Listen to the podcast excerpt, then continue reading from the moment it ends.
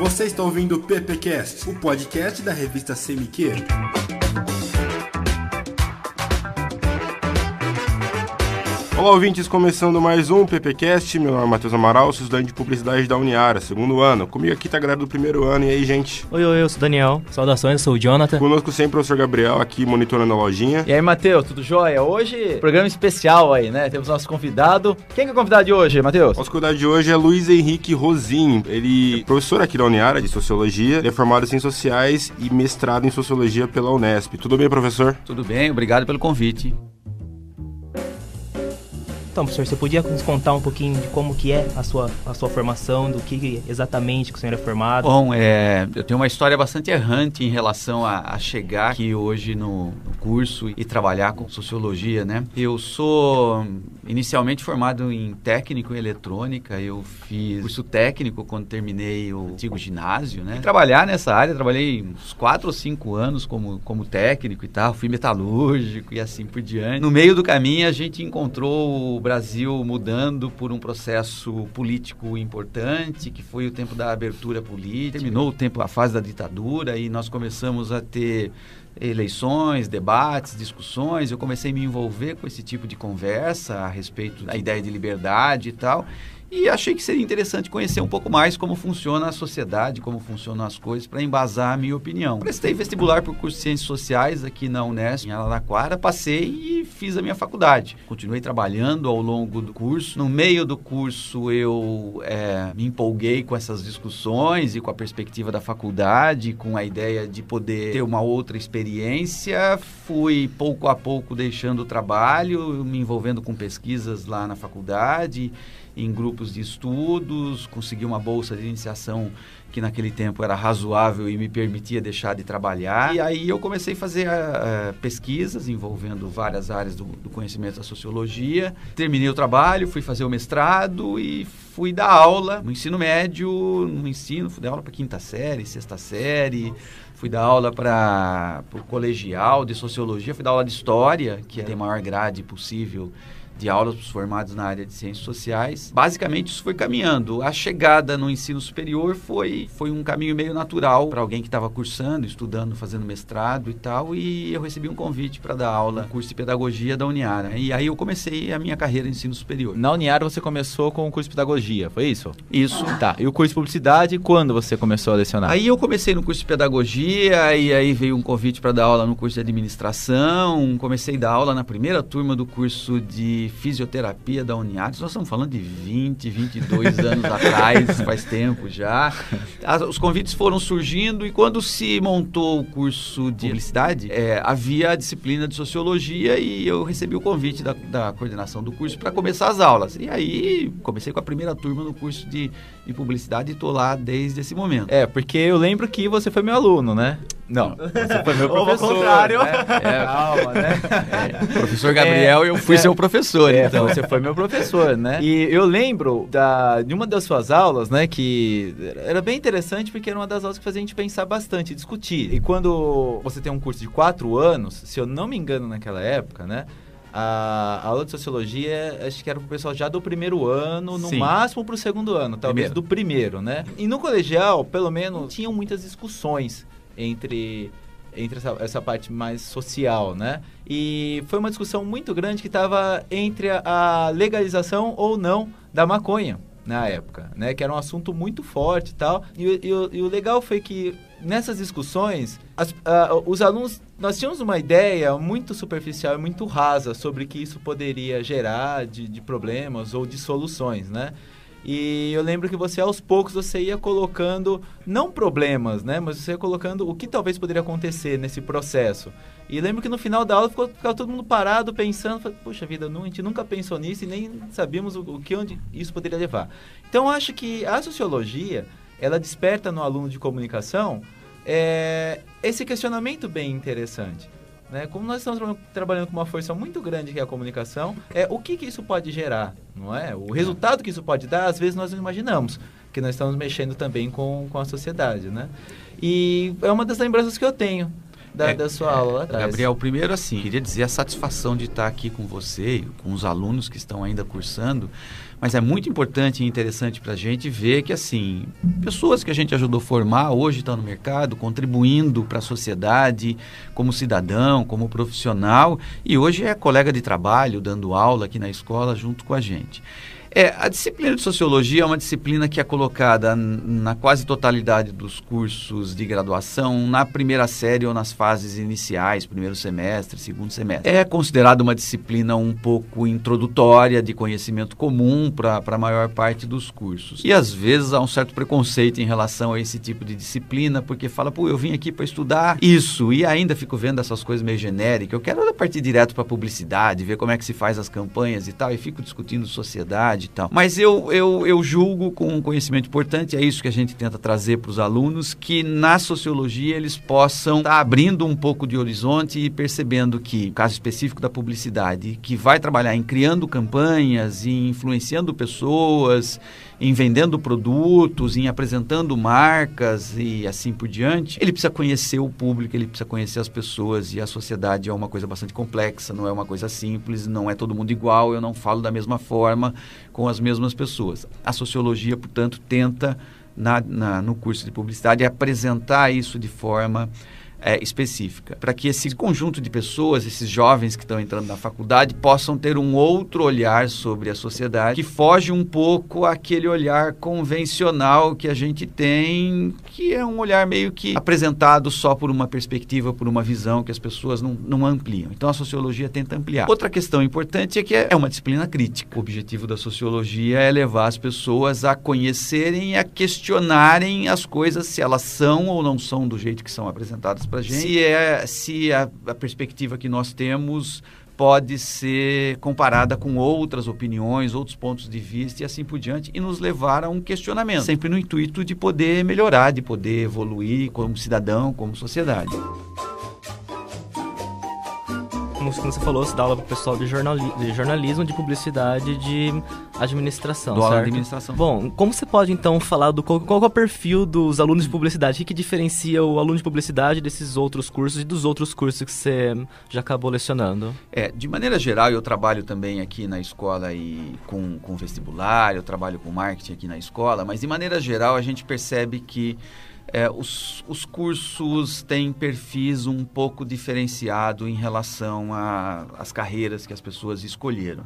Isso já começa a acontecer lá no ensino médio, quando as pessoas gostam mais de alguma coisa e isso vai induzi-las a determinado curso e assim por diante.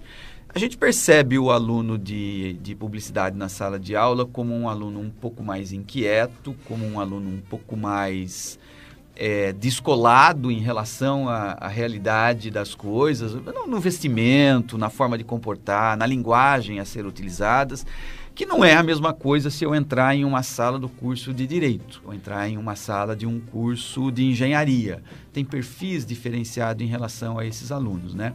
Eu acho que o aluno de publicidade é aquele que está sempre antenado com as novidades, ele, na, na, sua média, né? nem todos, mas na sua média, ele é aquele que está querendo a coisa diferente, o novo e tal. Não vejo, e aqui vai uma, uma, um questionamento, não vejo o aluno de publicidade como um sujeito crítico, questionador ao extremo e assim por diante, como eu poderia encontrar no aluno de jornalismo, eu percebo muito mais isso, são, são cursos semelhantes, ele já entra já com uma noção de querer entender, questionar e tal.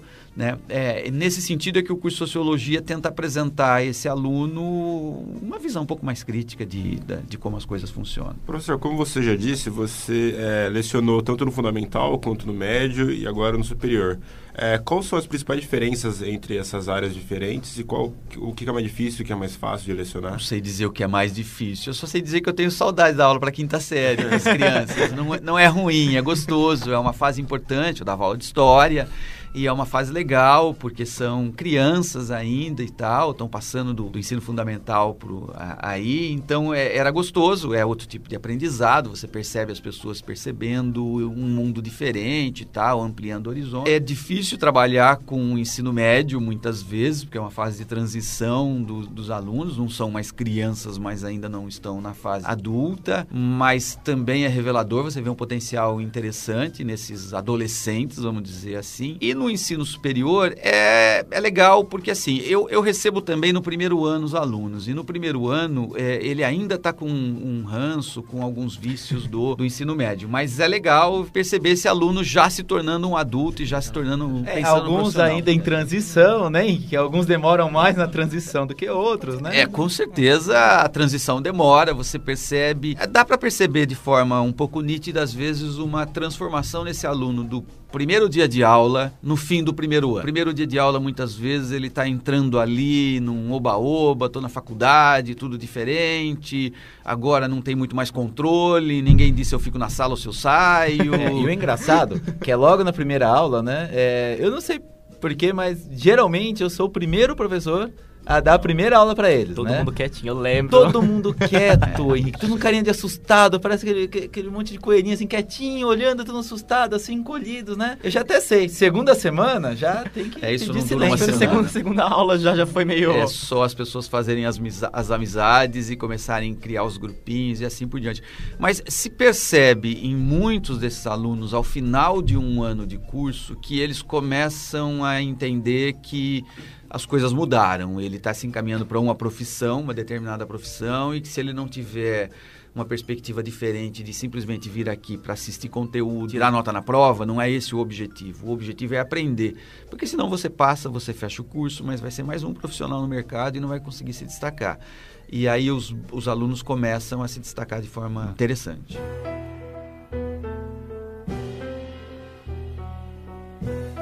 Por você ter um grande conhecimento sobre vários teóricos, pensamentos, etc., um grande questionador, né?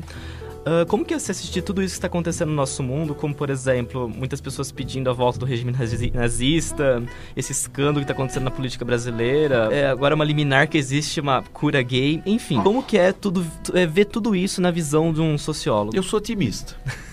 Eu não sou do tipo pessimista. Eu acho que a gente já enfrentou momentos muito piores ao longo da história. A gente tem hoje um processo de passar o país a limpo com essas denúncias de corrupção e esses escândalos, essas apurações. Eu não acho que nada disso é, é, é um momento ruim, no sentido que está sendo mostrado aquilo que acontece no país. E há muito tempo certas coisas acontecem, está sendo mostrado. Então eu não sou pessimista. É óbvio que a gente está no momento em que permite a democracia e tem gente que sai para a rua dizendo que sente saudades do tempo da ditadura. Tem gente que sai para a rua achando que os militares é que vão colocar ordem, assim. Eu acho que esse tipo de opinião que expressa assim a paz do cemitério, né? Olha, o cemitério está todo mundo em paz, ninguém questiona nada, tá todo mundo morto e assim por diante. Contribui. Por mais que a gente possa ter problemas na sociedade com, com, com os escândalos todos que a gente enfrenta, eu acho que a sociedade está amadurecendo, a sociedade brasileira está crescendo é, e temos perspectiva de ir mudando. É claro que sem ignorar os graves fatos que a gente tem em relação às desigualdades, em relação às injustiças, em relação a a certas opiniões eh, mais agressivas contra a liberdade de expressão e de opinião e assim por diante. Ô, ô, Henrique, ainda sobre esse assunto, né? é, hoje com as, com as redes sociais, principalmente Facebook, Twitter, né? É um canal bem mais direto, bem mais rápido, inclusive acho que ele é bem mais encorajador para talvez as pessoas colocarem ali suas opiniões e questionarem algumas coisas. Por um lado, que ele encoraja, né? Ele também, por outro lado, ele esconde, né? Porque você vai lá, joga a sua opinião, pronto, acabou, né? E você toca aí a sua vidinha normal ao vivo. É, você acha que nós, como, como publicitários, né? Com, com as pessoas que, que trabalhamos aí com os meios, com, a- com os meios de comunicação, nós vemos hoje muitas campanhas, elas estão principalmente focadas mais no meio online, justamente por esse apelo muito forte, essa adesão, né? É, a pessoas, as pessoas hoje, elas antes, né, os meios de comunicação eram apenas como criaturas, né? E hoje são criadores e criaturas. Então as pessoas elas conseguem ir lá e produzir seu próprio conteúdo e gerar. Ela pode ter um blog, ela pode ter um canal, como nós temos o nosso aqui, né? Discutimos, vamos lá e colocamos essa informação.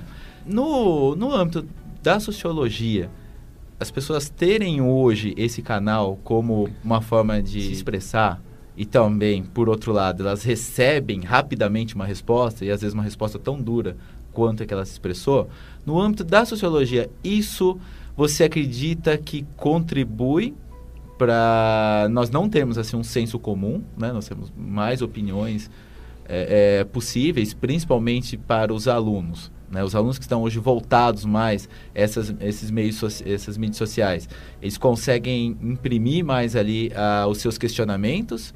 Você acha que isso ajuda mais a amadurecer ou ajuda mais a botar mais ingredientes ali no caldeirão e virar uma bagunça maior? É. Gabriel, a gente vive uma época de revolução e, e a gente não consegue percebê-la claramente porque vivemos no período. A, a, internet e mais recentemente as redes sociais é, é, trouxeram uma forma completamente nova em termos de relacionamento entre as pessoas, em termos de possibilidades. Isso ainda é muito novo tem muito por acontecer nessa área, tem muito por modificar o convívio é, das pessoas nesse sentido. E é uma situação contraditória, como se expressa até na própria pergunta que você está colocando no próprio questionamento seu. É, por um lado, obviamente, que a possibilidade de que os indivíduos, com simplicidade, possam produzir seus próprios conteúdos, possam expressar sua opinião, algo que antes era limitado a muito poucas pessoas, poder falar o que pensa, poder expressar sua opinião, traz um, um avanço significativo em termos de, de sociedade de comunicação.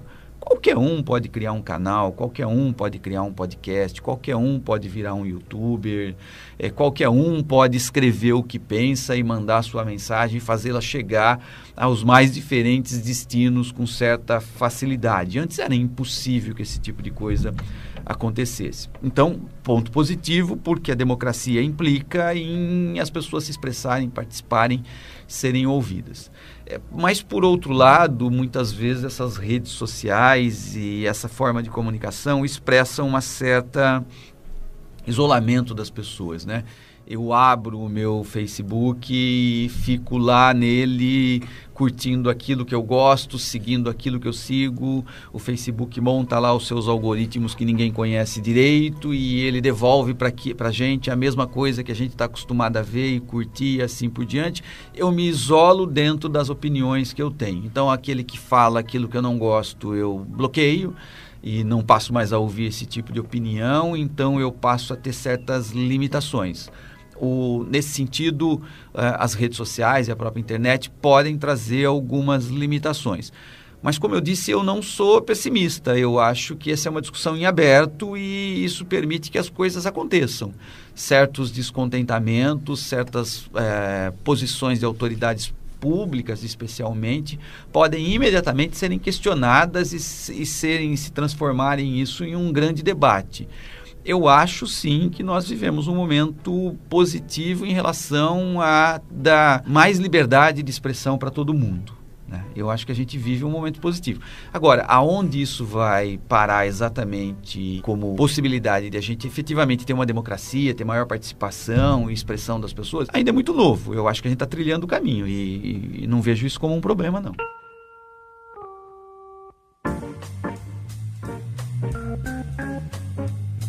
Bom, você também comentou que você trabalha aqui na parte de, do marketing daqui da Uniara.